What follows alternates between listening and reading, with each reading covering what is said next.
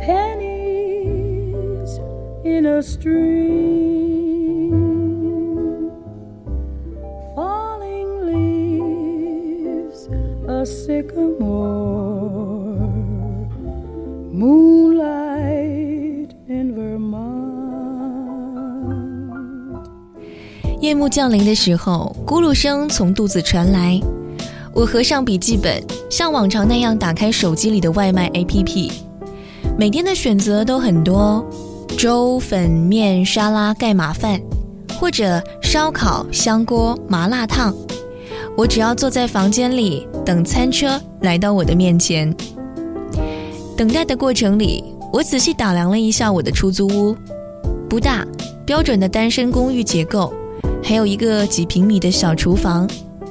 离家之后的厨房总是少了妈妈的唠叨和柴米油盐的熏陶，几乎从不开火，未曾有过温情。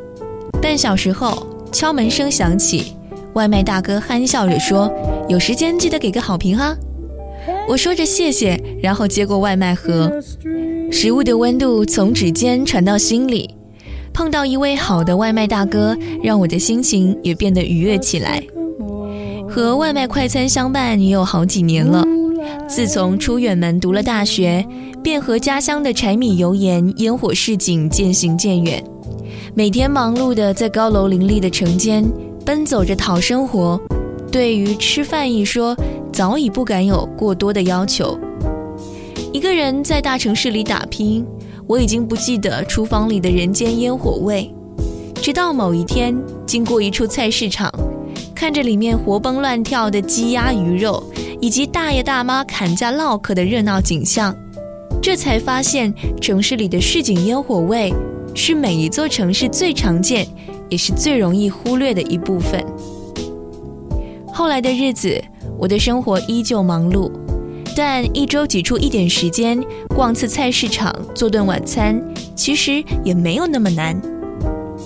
我最喜欢看生鲜区的一位水产店大哥做生意，他的动作灵活，声音飞扬，让我每天都想来买一条他们家的鱼。虽然人生平凡一场，但是仍能生龙活虎一遭。听得再多，不如懂我。这里是 My FM 工作室出品的纯粹旅行，我是主播黄润。这一期节目，我们要带你去逛一逛城市里的菜市场。节目文本来自本台作者郭畅。你可以在微信公众号上关注 My FM，找到我们更多的节目。这里有一群和你一样喜欢美好的人。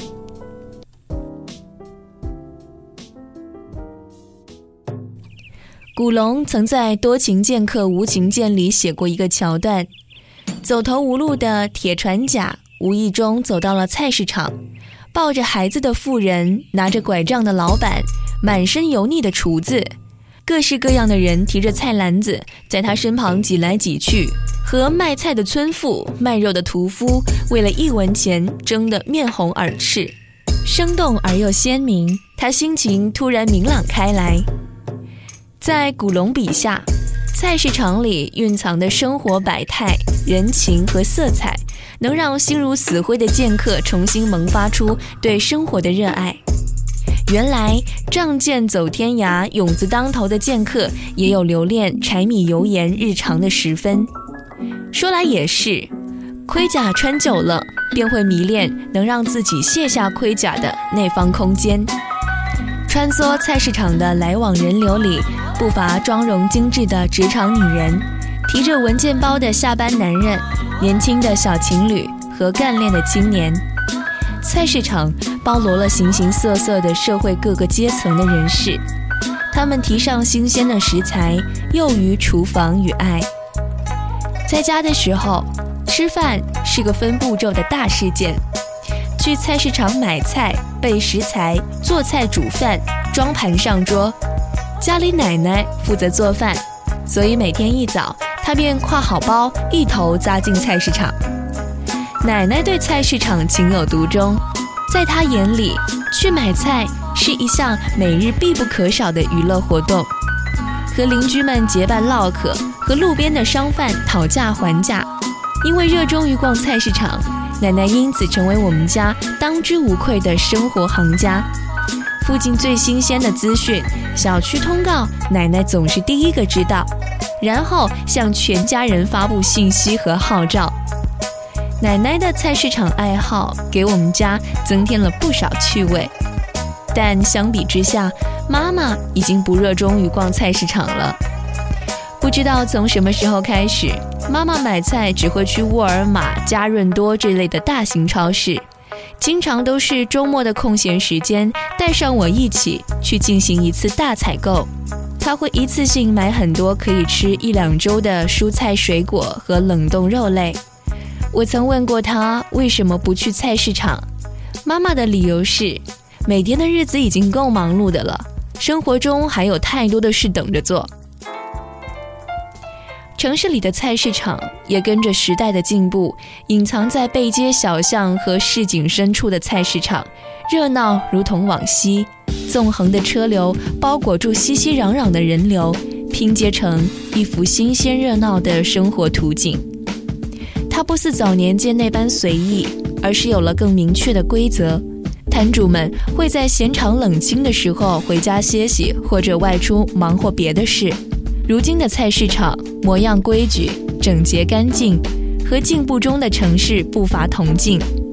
偶尔也能碰到深藏小巷中的菜市场，规模小便也自由，运营模式还类似从前那般，连接一串街头巷尾的人情。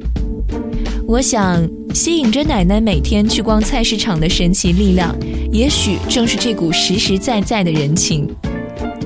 前段时间刷手机的时候，曾看到手机菜场的广告。未来人们无需出门，手机点单付款，新鲜的蔬菜肉禽就被送上了门。包装整齐的速递箱，笑容可掬的快递员，一整套服务训练有素。收货人拆开包装，连手都不会弄脏。这可以说是很城市的生活方式了。但几次下单之后，我开始发现，我们好像把生活中的某个部分给弄丢了。我不能肯定，十年、二十年后的城市森林里，能否有一席角落来容下这些生活的缩影。但能肯定的是，如果有一天我们走投无路，那就去菜市场逛逛吧，给自己一个机会去关心最亲密的自己，那些最简单和日常的美好。只要我们想要，他们便不会丢。